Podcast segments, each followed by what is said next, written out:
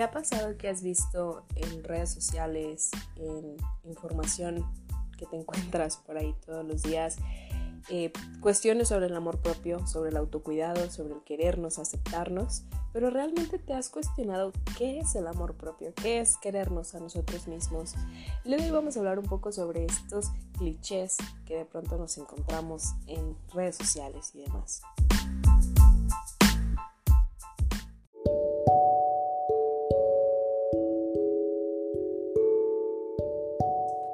Hola, ¿qué tal? Muy buenas noches. Hoy es sábado de la noche, el día que estoy grabando esto. Decidí esta vez hacerlo la noche con la esperanza, con la esperanza de que no se escuche tanto ruido como en el episodio pasado. Una disculpa, la verdad es que sí, se había bastante, bastante ruido y la calidad estuvo pues un poquito baja, pero vamos a tratar de hacerlo mejor este episodio. Sí, obviamente se escucha ruido de fondo, pero siento que es muy mínimo. Entonces, pues bueno, esperemos, esperemos funcione. Pero bueno, vamos a lo que nos truje, a lo que nos truje Chencha.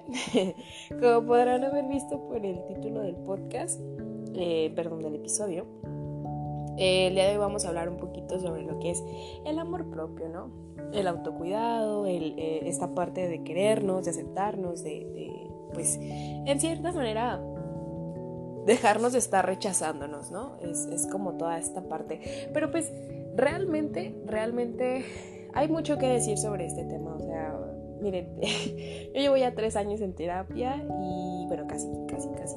Este, o sea, ya llevo mi tiempo en terapia y esta parte del amor propio, créanme que no es tan sencilla como la vemos allá afuera, ¿no? O sea, no es tan fácil como esta, como de pronto podemos llegar a ver una publicación, ¿no? Que a mí me da un poco de risa, y lo he platicado muchas veces con mi psicóloga, es esta parte como de que el, el amor propio o el autocuidado lo ven como esta parte de vete al gym, come bien, este, cómete un pastel o come lo que tú quieras o, o, un baño con agua con sales, que sí ayuda, ojo, sí ayuda, sí ayuda, sí es una parte que de pronto querernos, darnos nuestros gustos, cuidar nuestro cuerpo, ser sanos, alimentarnos bien, obviamente nos ayuda, pero, o sea, hay mucho, mucho, mucho detrás de lo que es el amor propio, o sea, primero que nada, ¿quién les dijo que el amor propio es única y exclusivamente un disfrute? O sea, no todo el tiempo es tan, tan agradable, o sea, y no porque les meta como el miedo de, ay, no, no se quieran.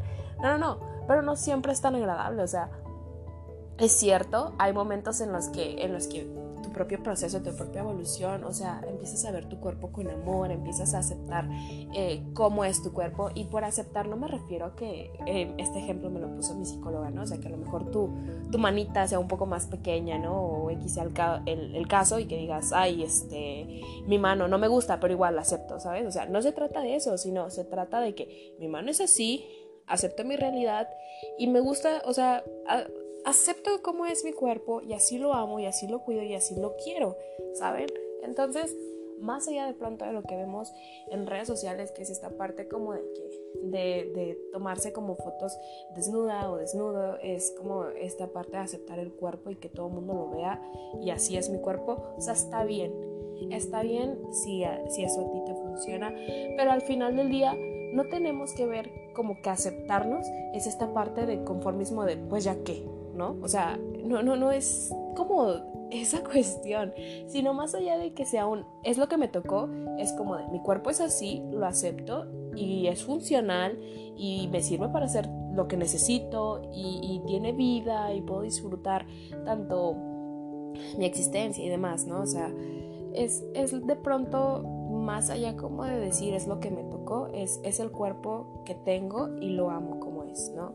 Entonces, vamos a empezar por ahí.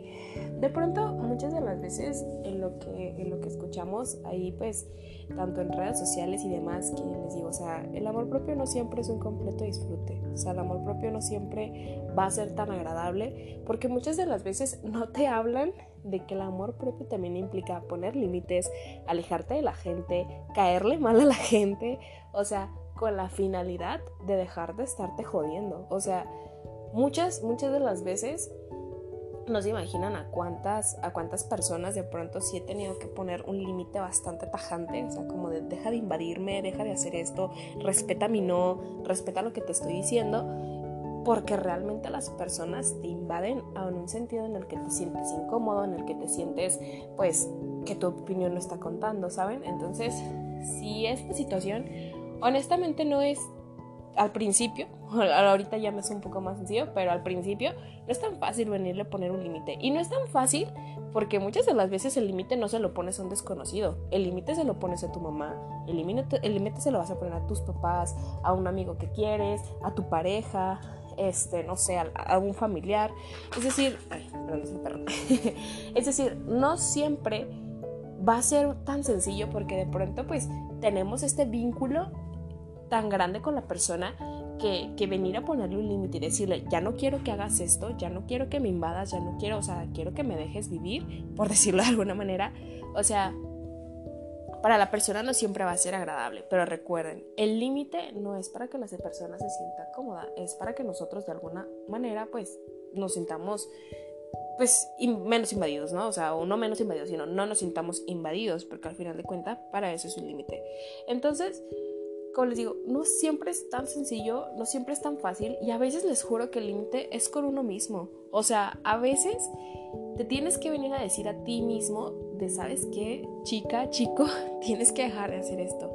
Si sabes que a lo mejor el, estar en contacto con tu, con tu expareja, ¿no? Por ejemplo, te está haciendo mal, te está haciendo daño, o sea, el ponerte el límite a ti, de no buscarle, de no contestarle, de a lo mejor este, de pronto dejar esta parte de contacto, o sea, es muy complicado, porque obviamente hay sentimientos de por medio, pero sabes que en donde estás o con la persona que estabas, ya no te estás sintiendo bien, ya te está afectando, a lo mejor tu cuerpo hasta ya lo está resintiendo, ¿no? En un sentido de que te estás enfermando, te está dando ansiedad, tu cuerpo ya, pues llega a un punto en el que sí se siente, se siente bastante, bastante lastimado, ¿no? Con, con todas las emociones que está viviendo. Entonces, muchas de las veces, amarse uno mismo implica tener esta fortaleza y saber decir hasta qué punto es suficiente, o sea, hasta qué punto voy a seguir permitiendo que la situación me siga afectando, hasta qué punto voy a permitir o creer que esto es lo que merezco, porque esa es otra de las cosas.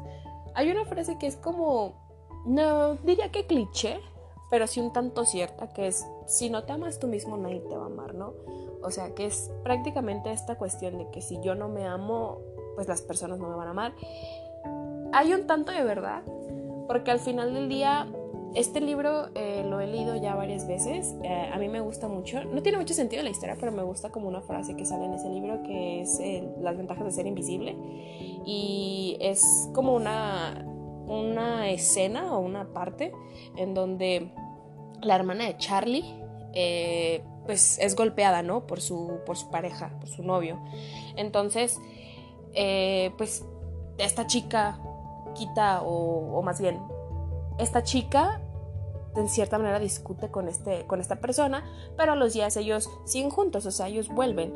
Entonces Charlie le pregunta a un profesor, ¿por qué, o sea, por qué los, los seres humanos permitimos esto, no?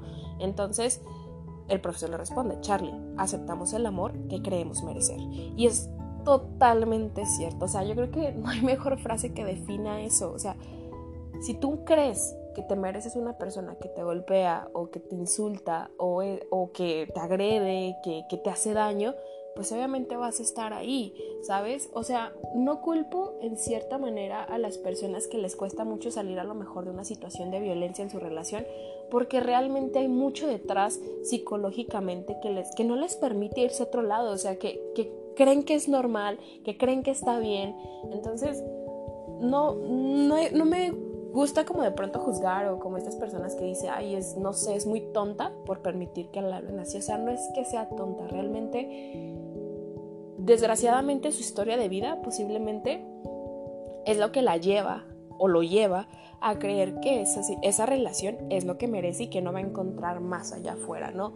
Entonces, de pronto es completamente cierto, hasta el punto en el que tú no te ames lo suficiente y seas consciente de qué es lo que te mereces, que a lo mejor te mereces, te mereces una, pareja estable, te mereces una pareja que sea responsable, te mereces una pareja que sea honesta, que sea exclusiva, que sea asertiva, que tenga autoestima, que tenga seguridad, o sea, hasta que tú no tengas esa idea clara de qué es lo que mereces, es cuando tú no trabajas en tu amor propio. ¿Por qué lo digo así? Y esto es algo que mi psicóloga muchas veces me lo repite.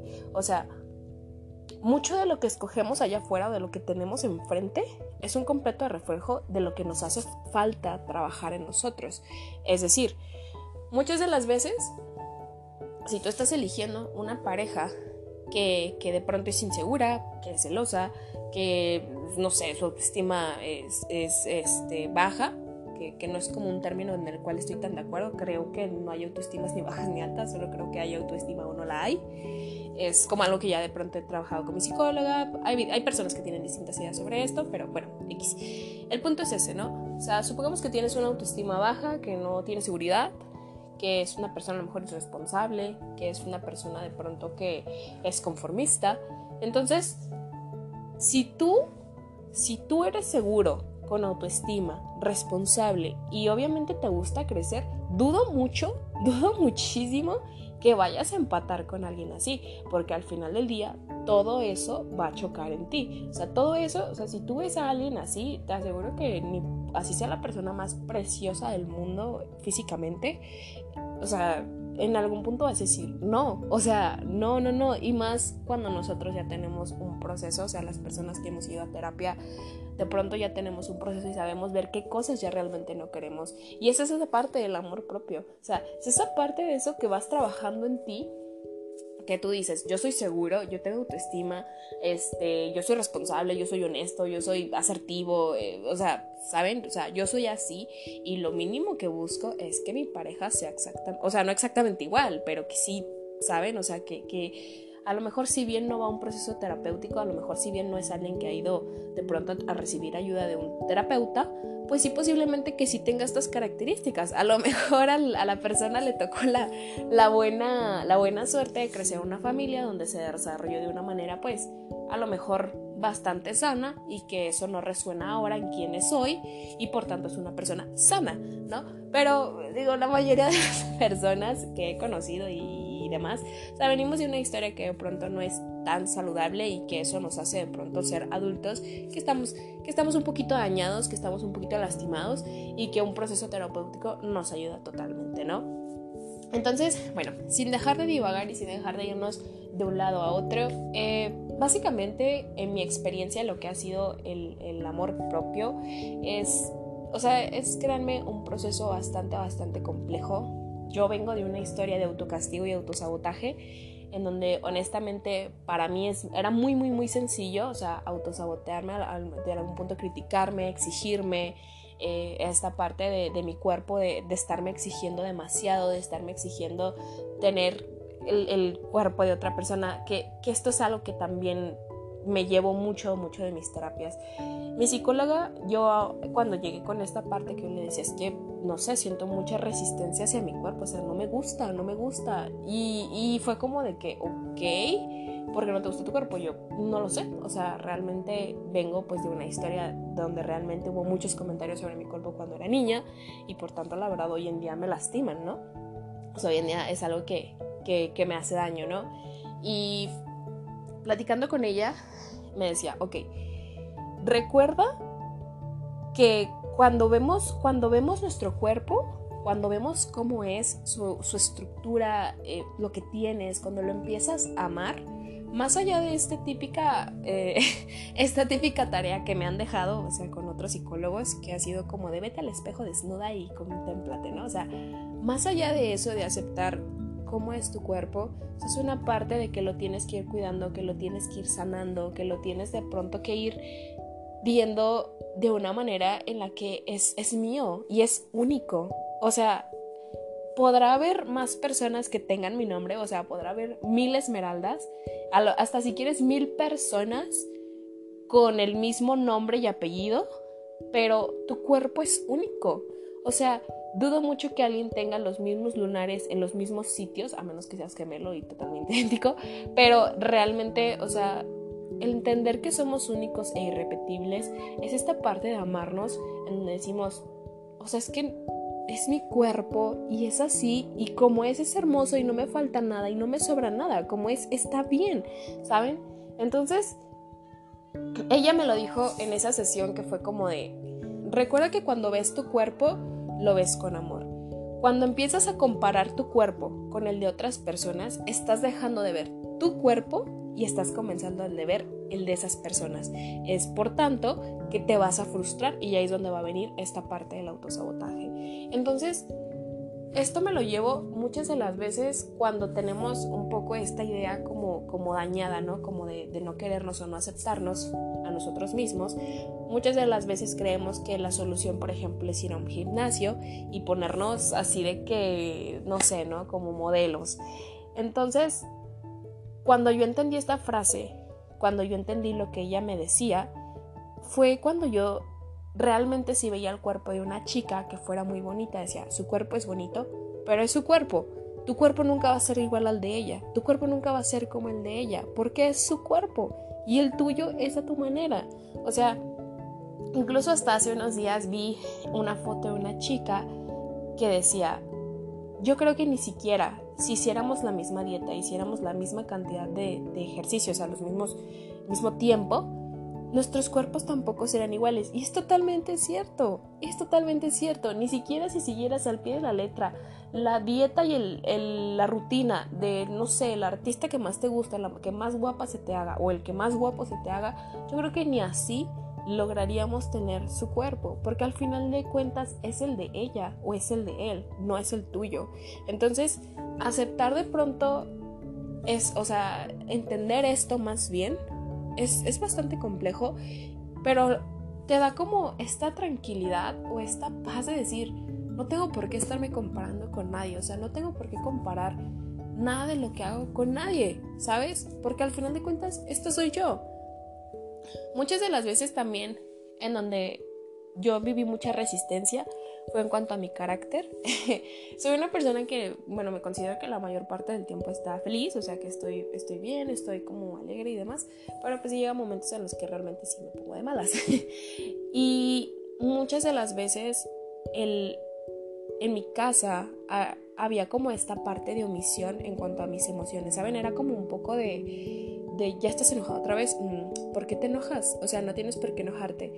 Y no saben, cuando fui adulta, cómo me costaba expresar que estaba enojada o que estaba triste. O sea, esta parte de, decir estoy enojada era muy difícil para mí. Esta parte de hablar mi enojo fue muy complicada para mí.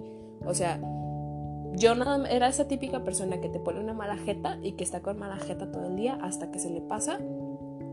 Y ya de pronto, si quiere, te dice, y si no, es como de no, no, no, ya nada, así déjalo, ¿sabes? Pero no tenía estas herramientas para yo hablar con la persona y decirle, sí, estoy encabronada, estoy encabronada porque hiciste esto y esto y esto y eso me molesta, ¿saben? O sea, esta parte de, expresar es, tan, tan natural que, debíamos, que deberíamos aprenderlo desde que somos chiquitos.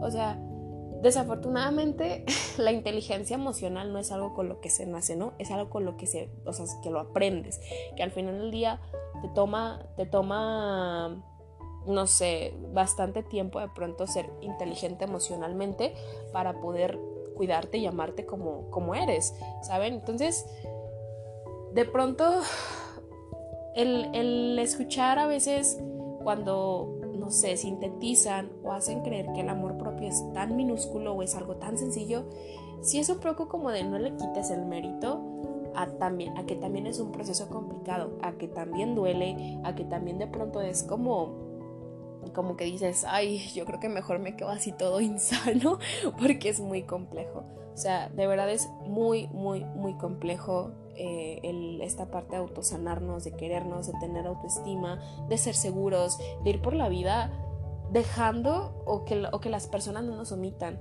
Hace, eh, bueno, el día de ayer estuve en terapia con mi psicóloga y, bueno, ¿no? Entre varias cosas que yo le expresaba en cuanto a mi trabajo, que estaba un poco estresada y bueno, todo X, toda esta situación, eh, estábamos platicando, ¿no? Y le decía, es que realmente me cuesta muchísimo decir no. O sea, es algo que no, no sé cómo de pronto decir no de una manera tajante, ¿sabes? O sea, como de saberme respetar mi no y no venirme a justificar, que es creo que algo que, que a todo mundo nos pasa o a la mayoría de las personas. O sea, esta parte en donde, no sé, tal persona te dice, ayúdame a hacer esto, o vamos a salir, ¿no? Por ejemplo, esa es típica, vamos a salir. O sea, no sabes decir no, pongamos que tú no quieres ir, simplemente ese día te quieres quedar en tu casa, te quieres poner a ver una película, una serie o lo que sea, y quieres decir no. ¿Ok? Y muchas de las veces, la mayoría lo que hacemos es esta parte de no porque estoy enfermo, no porque eh, es que fíjate que el día estuvo muy cansado, o no porque es que fíjate que no tengo dinero, o no sé, no tengo la INE, ¿sabes? Como estas, estos tipos de circunstancias. Pero realmente, ¿cuándo hemos sido lo suficientemente honestos con nosotros mismos para ir con esta persona y decirle, no, muchas gracias, prefiero, prefiero no ir? No, pero es que porque no quiero ir, simplemente no quiero ir, no esta discusión, diviértete mucho, cuídate y nos vemos otro día. O sea, esa parte es tan compleja en donde yo le comentaba ya a mi psicóloga, o sea, realmente para mí es muy difícil porque me hace sentir pues como una, o sea, como mala, ¿sabes? Como de que, ay, no quiero salir, o sabes, o como una parte en mí tan complaciente que no sabe decir que no. Entonces, ella lo que me decía, ¿hasta cuándo vas a dejar que las personas decidan sobre lo que quieres hacer si pasé por la vida diciendo todo, todo el mundo que sí? ¿A ti quién te dijo que tú que no tienes la libertad de decir sí o no? Y o sea, lo, lo pensé y dije, pues, pues, no, pues nadie me lo dijo, pues, pero, pero así pasa. Y ella me, me, me expresó una frase que, que, fue, o sea, que dije, tienes toda la razón, ¿no? Que fue de, eres responsable de ti, eres responsable de ti y eres libre, o sea, eres libre de decir sí o no cuando tú quieras y no tienes por qué venirte a quitarte ni un pedazo de ti para que el otro sea feliz. ¿Ya qué va con todo esto? No tenemos por qué venir a de pronto tener que sacrificar un, momento de nuestra vida, a tener que sacrificar nuestro descanso o a tener que, que de pronto, o sea, ir a, a, lastimarnos a nosotros mismos solo porque la otra persona no sabe aceptar un no por respuesta. Entonces yo me quedé con esa frase y fue algo que dije, sí, totalmente. O sea, total, total, totalmente. Entonces, ya resumidas cuentas y para terminar con este podcast, Realmente el, amor propio, claro que es un proceso precioso, o sea, es un proceso que todos, todos, todos deberíamos de vivir. El créanme que, que, es como todo un reto ir al cine solo y lo he hecho, irme a comer sola, irme a caminar sola, o sea, disfrutar de mí, disfrutar de mi compañía, mirarme a mí, darme tiempo para mí, o sea, en las actividades que me gustan, en lo que quiero hacer, en los libros que me gustan leer. Entonces, mirarnos a nosotros mismos es un proceso bellísimo. Te vas a encontrar con un montón de cosas que no sabías de ti. O sea, es, impactante a veces que, que no nos conocemos lo suficiente y que a veces cuando nos volteamos a ver un ratito, ahí es cuando nos damos cuenta de muchas cosas de nosotros. Entonces, es un proceso bellísimo pero tampoco siempre es tan bonito como lo pintan en redes. Es todo con lo que, con lo que voy a compartir y terminar este episodio del día de hoy. Espero les haya servido, les haya gustado. Eh, si están en el proceso ya saben, lo único que les deseo es que lo disfruten, que lo amen, que, sigan con él, que, que, que lo terminen, que vayan, si no les gusta el psicólogo con el que están, pues pueden terminar o calarle con otro, o sea, pero realmente este es un proceso que se disfruta en, sus momentos, que también se le sufre en otros, pero al final del día aprender y conocernos a nosotros mismos, o sea, es, un encuentro bellísimo, es un encuentro bellísimo con quienes somos. Entonces, pues se me olvidó decir el disclaimer al iniciar este podcast, ¿no? Ya, ya está al final, ¿no? Este, ya saben que yo no soy una psicóloga, yo simplemente soy una mortal que da terapia yo siempre recomiendo que si quieren ustedes vivir esta parte más allá de venir a escuchar podcast y solo escuchar a la amiga, vayan a terapia, cuídense, ámense y pues nada, los dejo y que sigan teniendo un muy muy bonito fin de semana.